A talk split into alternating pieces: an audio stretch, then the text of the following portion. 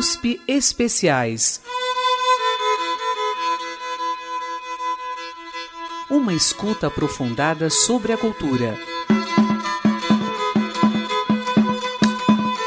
No programa de hoje, 20 anos do álbum Paisagens. Ivan Vilela.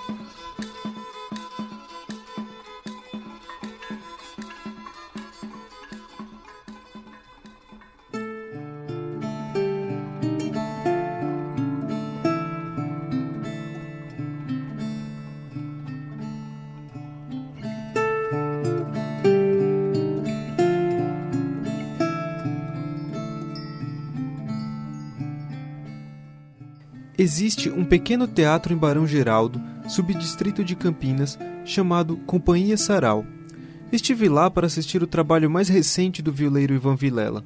Era uma apresentação apenas para os amigos, e ele tem tantos que faltou assento. Tinha, é claro, a viola do Ivan, o violão do Matsuda, a rabeca do Fia e o barro ceramizado do Magrão, tudo acústico. No dia seguinte, iriam entrar em estúdio, e o grande desafio era deixar registrado a sonoridade do palco. Apenas isso.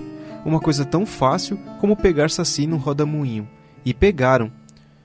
Ouço agora o resultado destas almas caipiras, e a vontade é sair correndo pela vida e levar a boa nova para todos, bater de porta em porta e anunciar o nascimento da mais nova oração brasileira.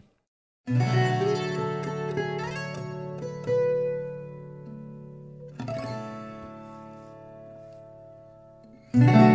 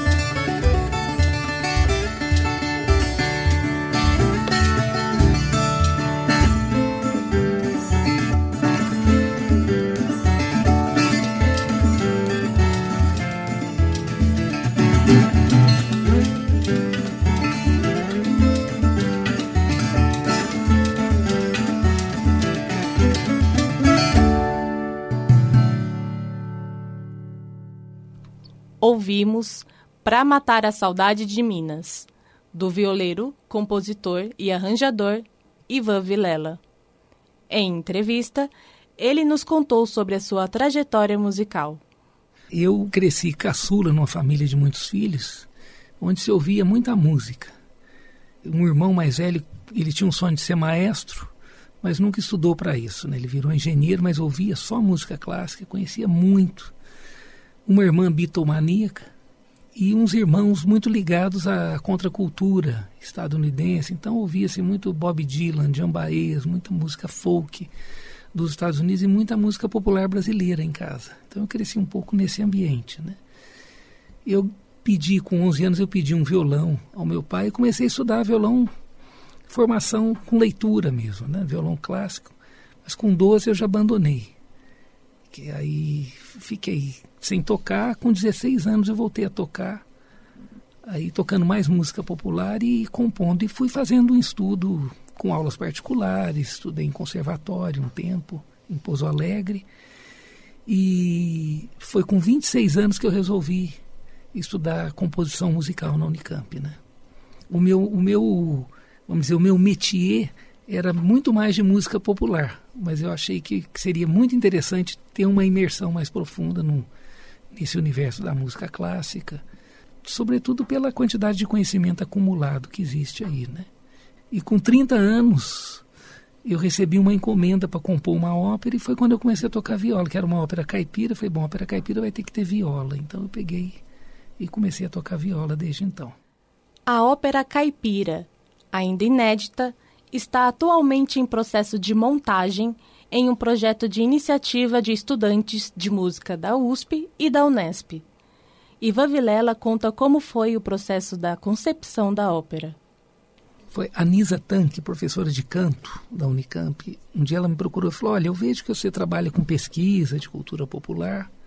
Eu tenho aqui um libreto que poderia é, vir a ser uma ópera caipira. Aí já deu um choque na cabeça. Ópera caipira, né? Você já pega os dois universos totalmente diferentes, né?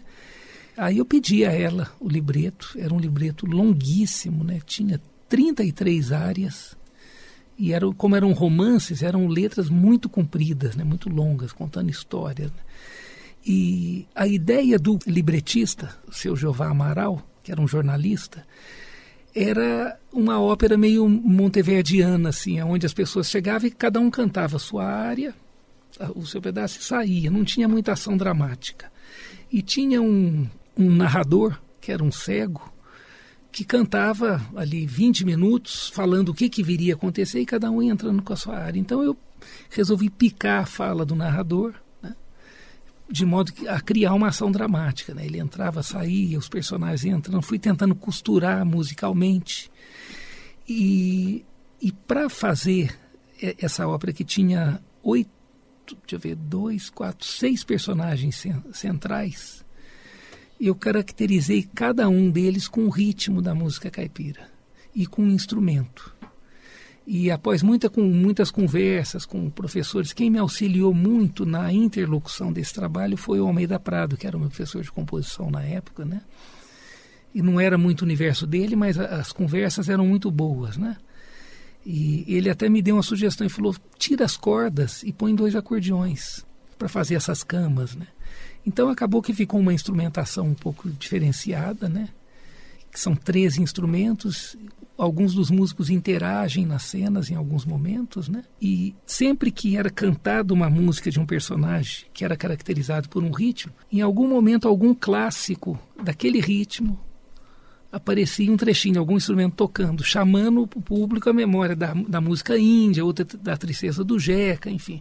A Tristeza do Jeca é recorrente no na ópera toda, né? O tempo inteiro, Tristeza do Jeca aparece, ora no instrumento, ora no outro, né? Foi essa ideia de estar tá tendo uma âncora sonora onde o público pudesse estar tá, ah, esse trechinho eu conheço, né? Tá chamando essa essa redundânciazinha aí.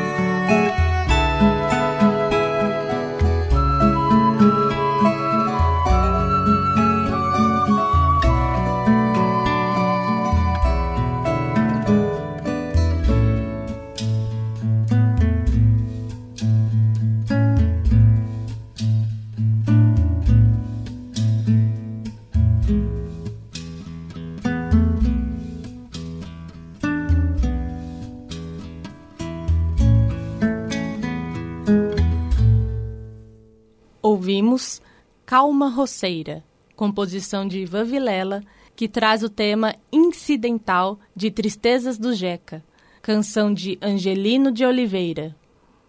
Eu tocava violão, tocava na noite.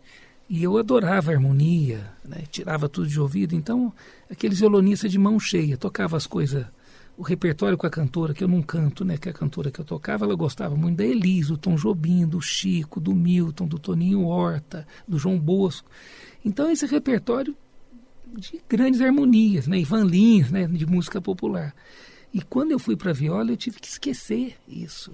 Até que eu pego o violão hoje, eu, começo a tocar viola no violão, eu começo a fazer contraponto. Eu não sei mais. Talvez eu saiba fazer os acordes, né?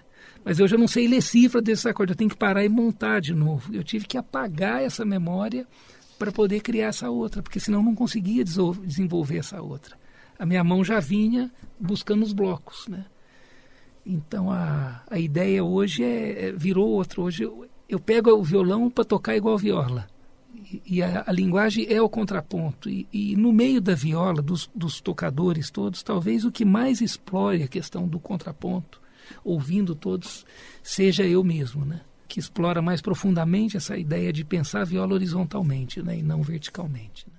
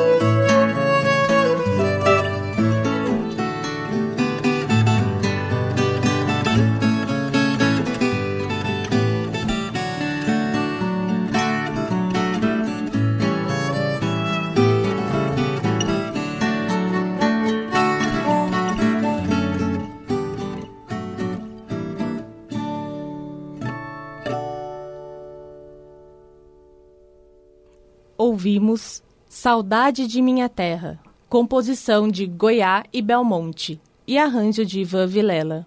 Esta gravação faz parte do disco Paisagens. Eu escutava os discos do Armorial na adolescência, nos anos 70.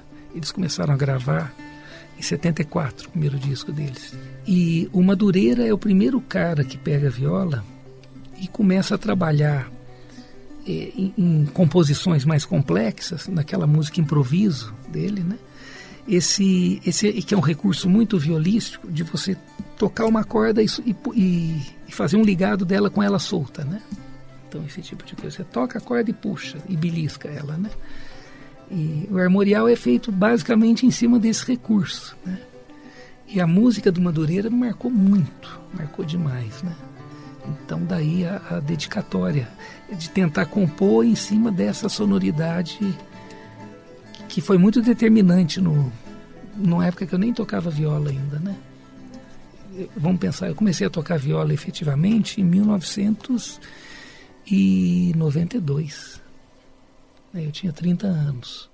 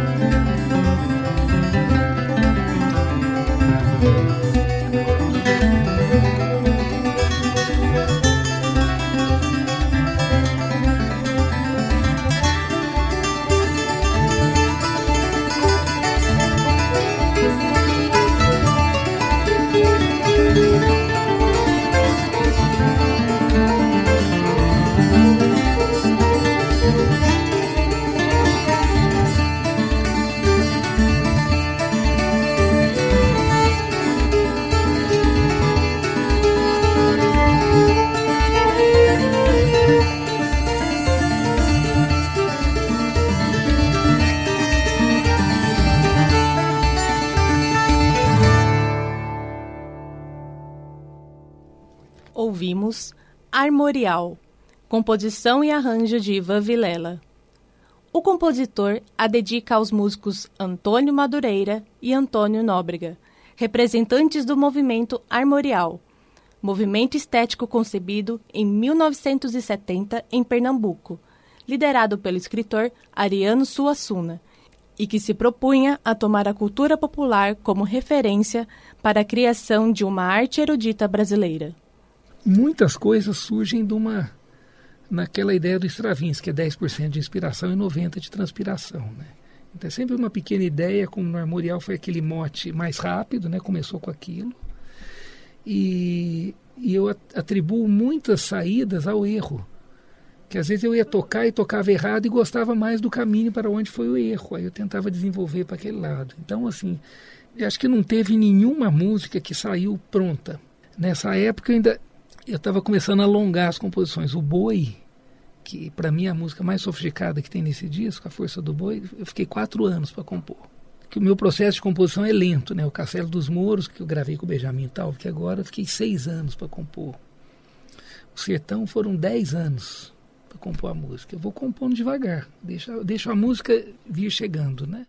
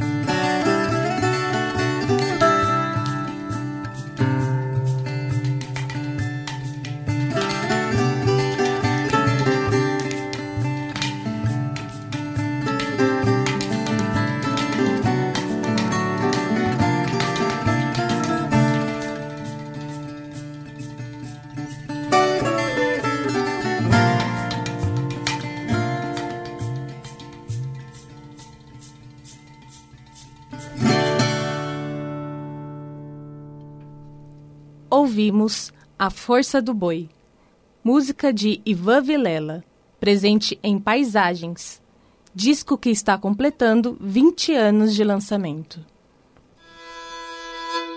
Temas da cultura a partir de seus sons. USP Especiais. Antes da gente entrar em estúdio, que o paisagem foi gravado junto a gente entrou numa sala grande e todo mundo tocando ao mesmo tempo. Porque eu queria pegar esse calor. Quando você grava junto, você perde na mixagem. Né? Que não dá para você isolar os sons, mas você ganha um calor, ganha um olho a olho ali. Que... E eu queria isso nesse disco. Né? Então foi tudo escrito, salvo uns poucos improvisos do Ricardo Matsudo, o resto foi tudo escrito. Né? O pessoal já entrou ensaiado, né? Na sexta-feira anterior à segunda que a gente entraria em estúdio, nós fizemos uma apresentação, convidamos uns amigos para escutarem, né? E eu convidei o Zeza, que eu tinha pedido para ele escrever um texto. E a minha filha era pequenininha, estava dormindo umas cadeiras na frente enquanto a gente tocava. Ele até escreve isso. Então foi um presente, uma, uma honra. Quando fui ouvir pela primeira vez as orações violeiras de Vilela, vi a sua filha adormecida e protegida Nunca mais serei capaz de ouvir uma viola sem imaginar uma criança adormecida. E que ela cresça, ame e seja feliz.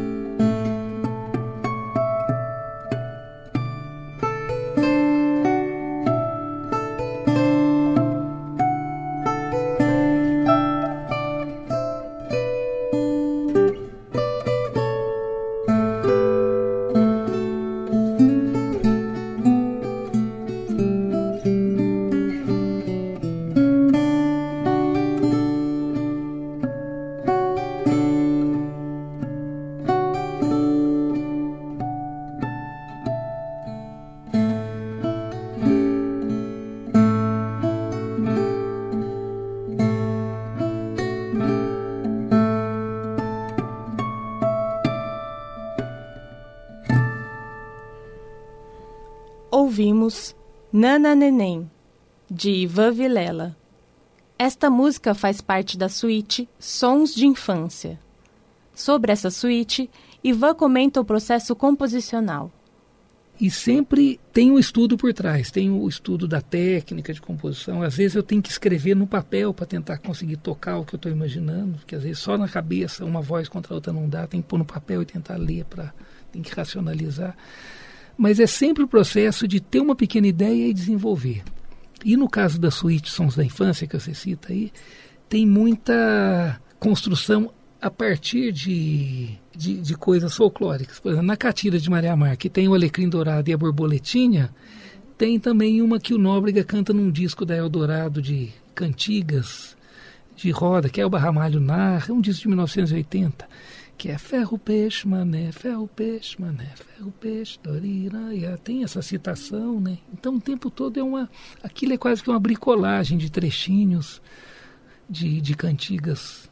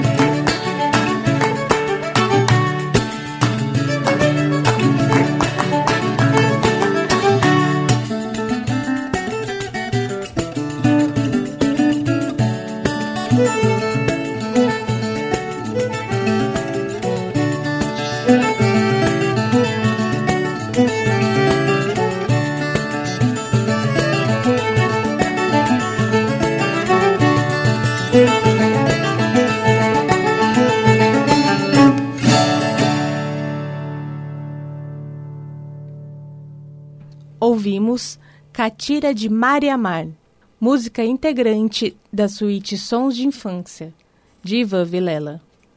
Porque antes de começar a dar aula para adulto, eu dava aula para criança, eu trabalhava com criança, né? com musicalização de criança, normalmente em periferia, em projetos sociais. E era sempre a partir da recolha do folclore local que eles faziam com os pais e da construção de instrumento com sucata, né? Isso nos anos 80. Então essa, essa coisa da, de compor para criança sempre foi muito forte, né? Quando eu fiz o disco com Rubem Alves também, que eu musiquei quatro histórias dele, né? Histórias infantis. Então o processo é basicamente esse, é de ter uma ideia e sair esticando essa ideia, como se fosse uma grande massa de bolo que eu fosse desfiando para fazer um biscoito bem comprido, né?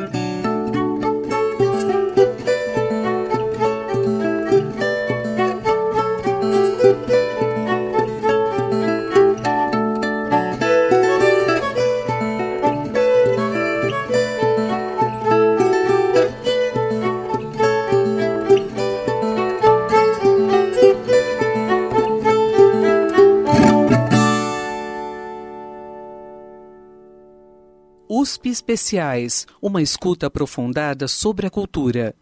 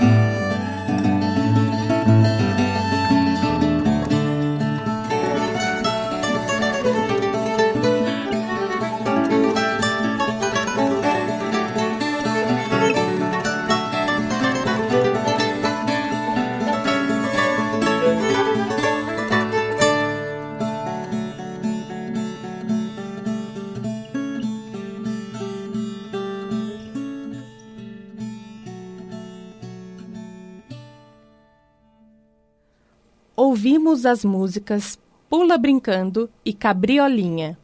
Elas fazem parte da suíte Sons de Infância, composta pelo violeiro Ivan Vilela. Há no encarte do disco Paisagens alguns agradecimentos que nos chamaram a atenção. Perguntamos ao Ivan sobre dois dos escritores que o influenciaram na concepção desse disco, Guimarães Rosa e J.R.R. Tolkien, criador do universo de O Senhor dos Anéis. Olha, a começar do Guimarães Rosa, que todos os discos meus eu agradeço, o Guimarães é a maior influência que eu tenho na vida. Talvez seja o Guimarães, o Milton Nascimento e o Elomar, sejam as pessoas que mais me influenciaram assim. O Elomar na maneira de pensar mesmo, o modalismo dele, né? O Milton na, na coisa da verve, de compositor, de ousadia. E o Guimarães pela apropriação culta que ele faz da cultura popular.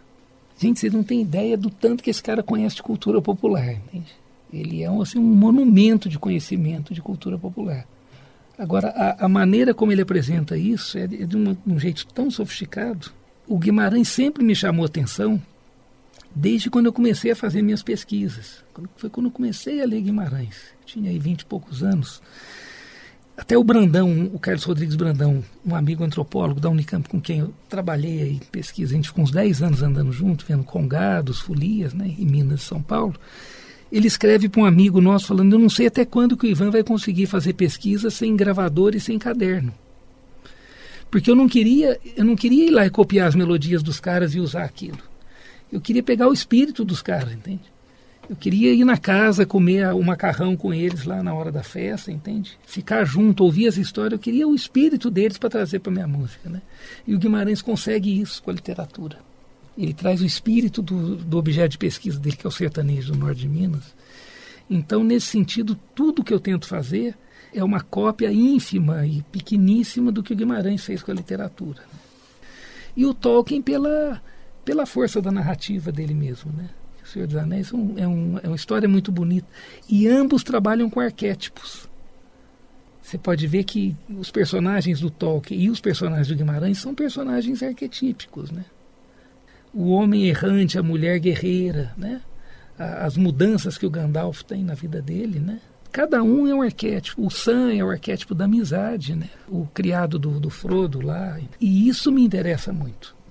Embora eu não não consiga, mas o objetivo é tocar as pessoas de uma maneira que elas não percebam, entende? Com a música, né?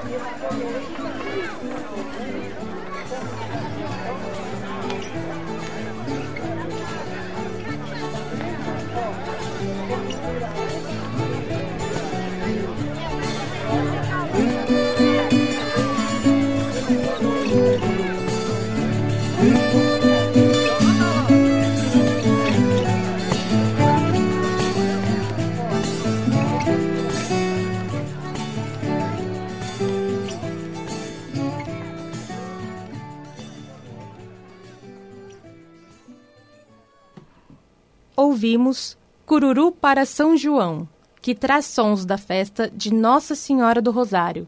Encerro, Minas Gerais, cedidos pela Associação Cultural Cachoeira. E a viola de Ivan Vilela e a rabeca de Luiz Henrique Fiaming. Em seu disco Paisagens, Ivan também externaliza sua espiritualidade, fazendo um agradecimento a São Longuinho, São Benedito e toda a legião de seres de luz. Olha, eu coloco isso em cada nota que eu toco. Né? Eu acho que a fé. É- eu tenho uma crença que o mundo físico se configura a partir de um mundo espiritual, que pode ser um mundo de pensamento, de desejo. Acho que é ele que faz o mundo físico se configurar. Né? Pelo menos a vida tem mostrado isso. Tudo com que eu sonhei, coisas boas e ruins, elas chegaram até mim. Então, essa coisa da palavra, do pensamento, para mim tem, tem muita força. Né? E eu tento trazer isso para o som também. Né? E o São Benedito é porque é meu santo de devoção mesmo, né? É, eu aprendi a gostar muito do São Benedito, sobretudo no Congado, é um universo que me toca muito, né? Eu, eu talvez eu de pele tenha nascido branco, mas a, a minha a minha crença toda ela é está muito ligada a esse a esse universo do, dos negros, né? Tanto nessa mistura dos sincretismos, como da, da, do sincretismo da umbanda também, isso tudo me me pega de maneira muito inexplicável, vamos dizer assim, né, que eu talvez não saiba explicar. E esses seres de luz todos é porque eles estão aí. Não vou dizer que eu vejo fisicamente, mas eu sinto o tempo inteiro essas coisas juntas, né? E agradecimento porque eu acho que tudo que, que a gente faz na vida, tudo que eu fiz, o Paisagens, foi uma concretização disso, né? De um desejo amparado por muitas coisas que eu não estava vendo na hora ali, né? Só um detalhe para você ver o tanto que é incrível. Chegou um irmão para mim, eu estava, na época que eu gravei paisagem, eu estava casado com um filho, fazendo mestrado e trabalhando que nem louco para criar a família. Dando, eu dava aula que nem um doido, né? E as aulas em Campinas, né? As aulas não é preço de aula de São Paulo, era, eu ganhava pouquinho por cada um, tinha que dar muita aula. Chegou um irmão para mim, um irmão meu virou para mim e falou: Por que, que você não grava um disco? Eu falei: Porque não dá tempo. Ele falou, como não dá tempo? Eu falei, eu precisaria parar, sentar, escrever os arranjos, né? Para fazer tudo do jeito que eu queria. Ele falou, quanto tempo você precisa? Eu falei, ah, em um mês, um mês e meio eu faço. Ele falou, quanto que você ganha por mês? Eu falei, tanto. Ele falou, eu te dou esse tanto por mês para você não dar aula e fazer o disco. Por isso que eu consigo. Agora, isso é um presente que chega dos céus, né? Porque eu jamais pediria para ele isso, mesmo sabendo que ele poderia estar tá me ajudando. Mas ele chegar espontaneamente, então é é muita coisa que ajuda a gente o tempo inteiro. Então, gratidão é uma coisa que tem que andar com a gente, mesmo quando não dá certo.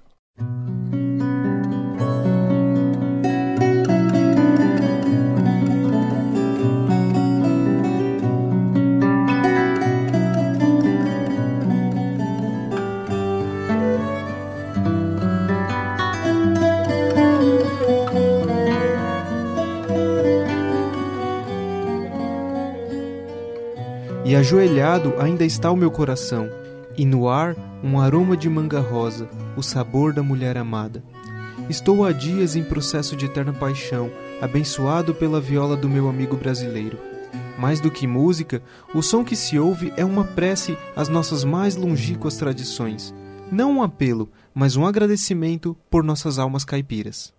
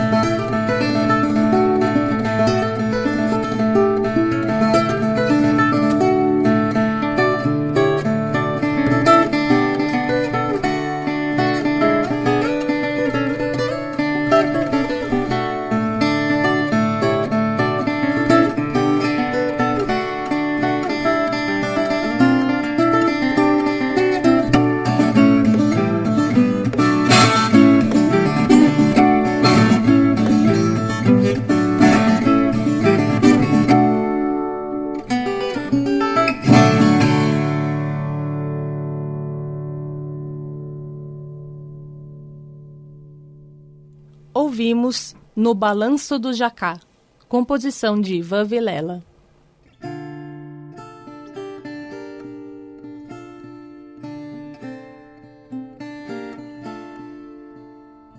Eu cresci na Mantiqueira, eu vivi 25 anos lá. Então esse é o mundo, da, é o mundo das montanhas para mim. E tudo que ele oferece.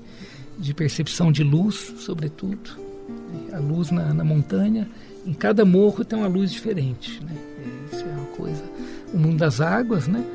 E o mundo do sertão foi que quando eu comecei a, a me aventurar, sobretudo para o norte de Minas, teve uma certa mudança na minha percepção de, de vida porque, sobretudo no Jequitinhonha e umas regiões do norte de Minas, onde eu fui viajar para pesquisar, às vezes eu ia, quando eu fazia faculdade, chegava férias, eu comprava uma passagem de ônibus, batia em Montes Claros, pegava o mapa, que não tinha Waze na época, e nem eu tinha carro também, para onde eu vou? Ó, Grão Mogol, gostei desse nome, vou para lá. Pegava um ônibus e ia conhecer, e dali ia andando, com mochila nas costas, né? um violãozinho na época que eu tinha violão. O que me chamou muito a atenção, sobretudo no Jequitinhonha, foi a, a questão da falta do ter. Todo mundo muito pobre. Então ninguém tem. Então você é. O ser se sobrepõe ao ter o tempo inteiro. É um pouco um escaloposto que a gente vive em São Paulo e numa sociedade onde a gente está mais ligado a uma perspectiva de consumo, que nenhum de nós está isento disso, né? Então isso me chamou muita atenção. Tá? De alguma maneira a, a, mantiqueira me mudou, me moldou pelo seu aspecto físico e o sertão pelo seu aspecto subjetivo, simbólico, humano. Né? As pessoas lá são de um nível de entrega assim que é uma coisa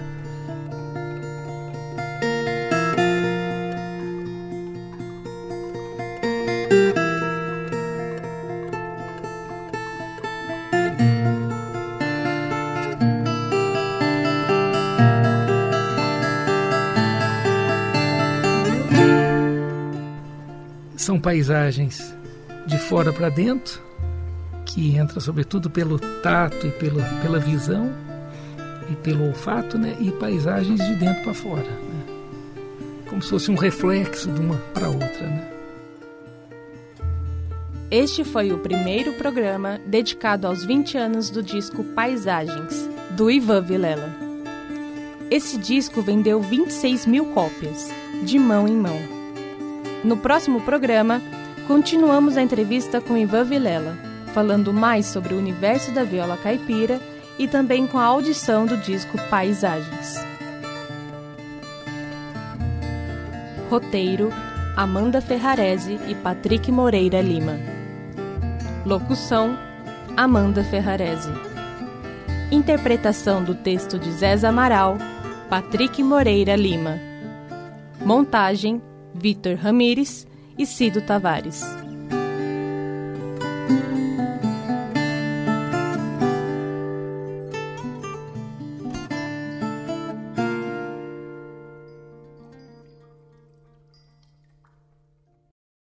Temas da cultura a partir de seus sons. USP Especiais